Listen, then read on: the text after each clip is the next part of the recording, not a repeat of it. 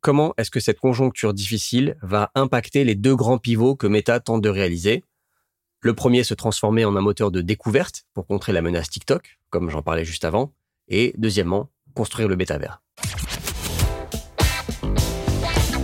The number one deal is Facebook ads. They are underpriced. Senator, we run ads.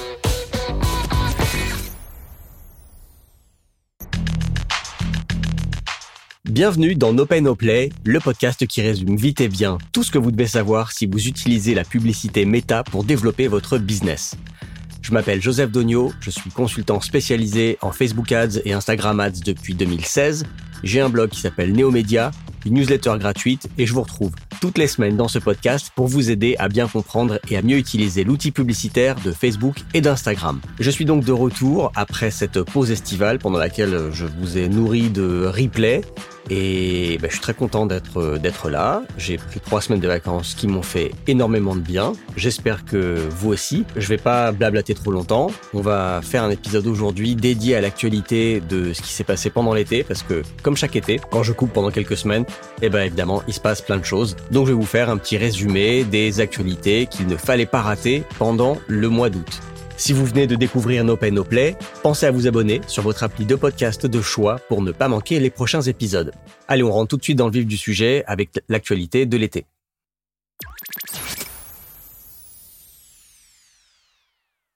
Donc aujourd'hui, je vais vous parler de la TikTokisation de Facebook qui a commencé celle d'Instagram qui est un petit peu plus compliquée. Je vais vous résumer les résultats trimestriels de Meta qui sont en baisse pour la première fois de son histoire. Euh, je vais vous parler du lancement de nouveaux outils, de nouvelles fonctionnalités dans le Ads Manager, Advantage Plus Creative et des nouvelles options de ciblage B2B. Petit mot sur le renouvellement du conseil de surveillance de Meta. Et enfin, les négociations secrètes qui ont eu lieu entre Apple et Facebook avant le lancement d'iOS 14. J'en avais parlé ici fin juin et c'est arrivé plus vite que je ne le pensais. Depuis le 21 juillet, un nouvel onglet est apparu dans l'appli mobile de Facebook. Il s'appelle tout simplement Fil et c'est là qu'il faudra aller désormais pour consulter les publications de vos amis, de vos groupes ou des pages que vous suivez. Bonne nouvelle, dans cet onglet, les posts apparaissent dans l'ordre chronologique, ce qui va sûrement en ravir plus d'un. Alors la, la page d'accueil de l'appli Facebook n'a pas l'air d'avoir trop changé pour le moment, mais l'idée, c'est que cette page mette progressivement en avant plus de contenu personnalisé choisi pour vous par un moteur de recommandation, c'est-à-dire en gros un algorithme et du machine learning, comme sur TikTok. Zuckerberg a déclaré que aujourd'hui, 15% du contenu qu'on voit sur notre fil Facebook est du contenu de découverte, donc du contenu recommandé par un algo qui ne vient pas de vos relations ou des groupes dont vous faites partie. Et il estime, Zuckerberg, que ce sera plus de 30% d'ici la fin 2023. Alors je reviens pas sur euh, les raisons de, de cette évolution, j'en avais parlé donc euh, fin juin dans le podcast, vous pouvez aller réécouter l'épisode, mais en bref, si Meta prend cette voie de la TikTokisation, c'est parce que les chiffres montrent que les utilisateurs, en particulier les plus jeunes, préfèrent regarder du contenu qui leur correspond plutôt que du contenu venant de leurs proches. Donc, les millennials ont gagné et ils donnent désormais le là pour tous les réseaux sociaux. En revanche, les personnes qui ont construit des audiences importantes au fil du temps, eh ben, elles ne sont pas du tout contentes. Et elles l'ont fait savoir pendant l'été.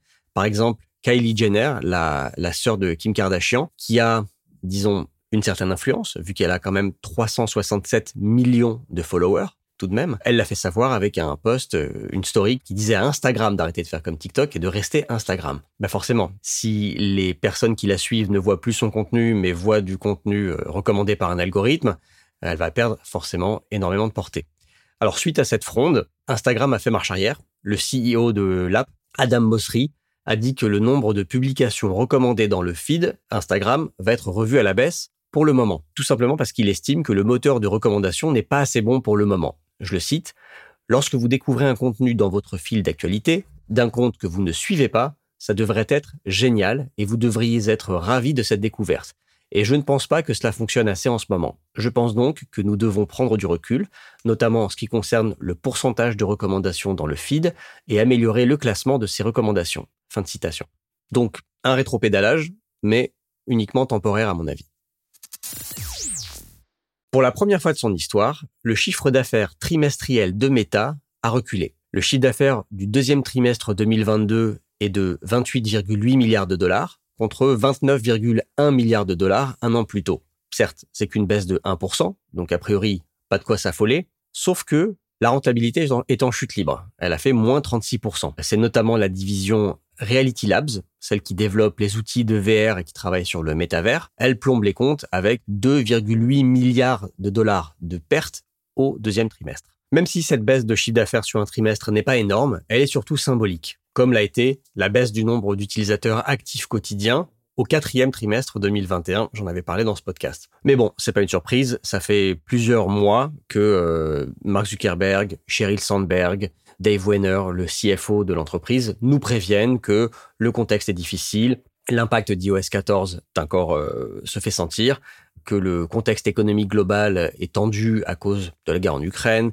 de l'inflation, et que donc les budgets publicitaires baissent. Signe, autre signe que ce contexte euh, économique n'est pas favorable, le prix moyen par publicité, donc le CPM, a baissé de 14%, ce qui traduit a priori une baisse de la demande publicitaire du côté des annonceurs. Et alors pour, pour compenser cette baisse, Meta a augmenté la pression publicitaire. Le nombre d'impressions publicitaires, tout appli confondu, a augmenté de 15%. Moi, je trouve ça un peu inquiétant que Meta soit obligé de surcharger les fils de ses utilisateurs pour maintenir son chiffre d'affaires. Moi, j'avais l'impression ces, derniers mois qu'il y avait plus de publicité que d'habitude sur mon fil Facebook. Avant, c'était une publication sur quatre, maintenant c'est une sur trois. Donc si comme moi vous aviez cette impression, vous savez maintenant que c'était pas qu'une impression. Autre mauvaise nouvelle, Facebook a perdu 2 millions d'utilisateurs actifs mensuels.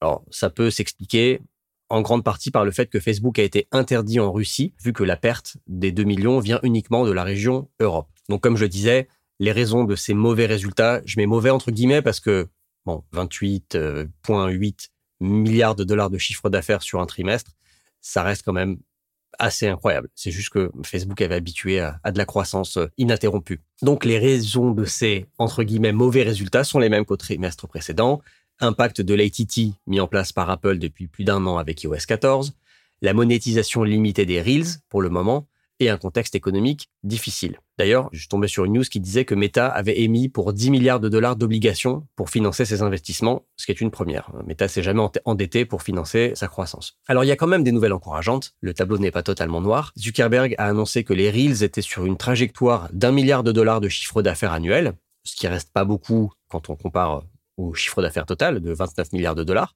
Mais bon, c'est un produit qui est assez jeune. Et surtout, euh, Zuckerberg a dit que le temps passé par les utilisateurs à regarder des Reels avait augmenté de 30% depuis le trimestre précédent, ce qui est assez énorme.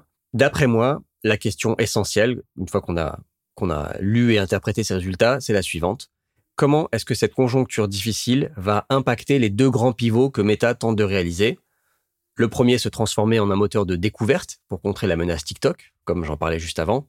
Et deuxièmement, construire le métavers. À suivre. J'en avais parlé ici en avril dernier, le rebranding des outils d'automatisation publicitaire sous le nom de Meta Advantage, qu'on avait déjà vu apparaître avec les placements automatiques qui s'appellent euh, Advantage placement Advantage Plus, quelque chose comme ça, et l'extension du ciblage avancé. Meta rajoute une brique à cette suite d'outils d'automatisation qui s'appelle Advantage Plus Creative. Alors, c'est juste du rebranding, ça existait avant, ça s'appelait, je crois, expérience dynamique ou quelque chose comme ça. Il change tellement souvent de nom que j'en perds le fil. Donc cet outil Advantage Plus Creative utilise l'intelligence artificielle pour automatiser le processus de création des campagnes et il est alimenté par de nouveaux modèles de machine learning. Donc en gros, ça permet d'automatiser la création de jusqu'à 150 combinaisons créatives à la fois. J'en dis pas plus ici, je pense que je ferai un épisode dédié une fois que j'aurai testé cet outil chose que je n'ai pas encore eu le temps de faire depuis que je suis rentré de vacances. Meta donne un petit peu de matière aux annonceurs qui font des campagnes B2B. On a vu de nouvelles catégories de ciblage B2B apparaître pendant l'été. Il s'agit de principalement deux catégories. La première, ce sont les décideurs. Donc il y a trois nouvelles catégories qui sont apparues dans données démographiques, professionnelles, secteur d'activité. Vous avez décideurs IT, décideurs business et une un petit peu euh, un peu nébuleuse qui s'appelle titre et centre d'intérêt du décideur business. La deuxième catégorie, c'est pour les nouvelles entreprises actives. Et là, c'est segmenté en trois. Les nouvelles entreprises actives de moins de six mois, de moins de 12 mois, de moins de 24 mois. Donc là, il s'agit des administrateurs de pages qui se sont récemment créées, donc il y a moins de 6 mois, moins de 12 mois ou moins de 24 mois. Celle-là, vous pouvez la retrouver dans les ciblages détaillés, dans comportement, activité numérique. Le conseil de surveillance de Meta, euh, donc en anglais le Oversight Board, a été reconduit pour trois ans. Je rappelle que cet outil a été mis en place par Meta en 2020 afin de rendre des arbitrages sur des sujets de modération de contenu délicats. Ce conseil examine les demandes des utilisateurs qui peuvent le saisir s'ils estiment qu'un contenu a été injustement supprimé. Et dans plusieurs cas, le conseil a obligé Meta à revenir sur des décisions de modération qu'il trouvait injustifiées. Ça marche aussi dans l'autre sens. Meta, en tout cas Facebook ou Instagram, peuvent saisir le conseil de surveillance pour demander de l'aide sur certaines décisions. Et c'est ce que Facebook a fait en janvier 2021 après avoir bloqué le compte de Donald Trump. Vous vous rappelez, après euh, la journée d'insurrection euh, au Capitole en, janvier 2021. Donc Facebook avait saisi le conseil parce qu'ils avaient bloqué le compte de Trump pour demander d'examiner la, décision. Il se trouve que le conseil de surveillance avait confirmé la décision de Facebook tout en lui demandant de revoir la nature indéfinie du blocage. Donc suite à ça, le blocage a été décidé pour un an. Donc on va voir ce qui se passera en janvier prochain. Est-ce que Facebook va débloquer le compte de Donald Trump ou pas? Enfin, dernière actualité, c'est plus un peu un scoop que j'ai lu dans la presse, dans le Wall Street Journal pendant l'été. Donc je termine avec ça parce que c'est quand même assez croustillant. Apple se présente souvent comme le chevalier blanc de la privacy, de la, confidentialité, de la protection des données. Et c'est ce qui l'aurait motivé à mettre en place iOS 14 et l'ATT, l'App Tracking Transparency, dont j'ai beaucoup parlé dans ce podcast. Il se trouve que la réalité est un petit peu moins rose.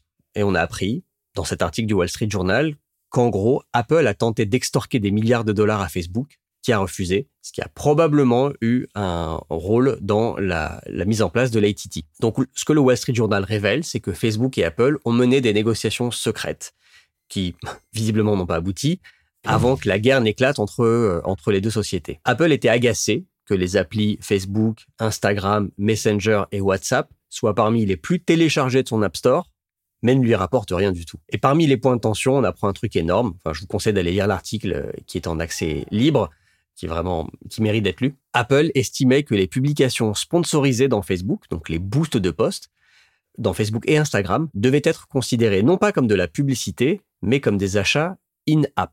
Ce qui aurait donné à Apple le droit à une commission de 30% sur tout le chiffre d'affaires généré par ces boosts de posts, soit des milliards de dollars. Donc, on comprend que Facebook est refusé. Du coup, Apple a changé son fusil d'épaule et a mis en place l'ATT dans iOS 14 pour dynamiter le business de Facebook et accessoirement défoncer tout le marché de la publicité en ligne. Bravo Apple. Voilà, c'est tout pour euh, aujourd'hui et c'est ce premier épisode de rentrée. Je vous conseille de vous abonner à ma newsletter si ce n'est pas déjà fait, neomedia.io slash newsletter.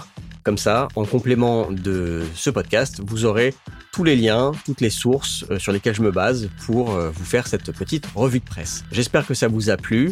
Je vous dis à la semaine prochaine dans No Pay No Play. Ciao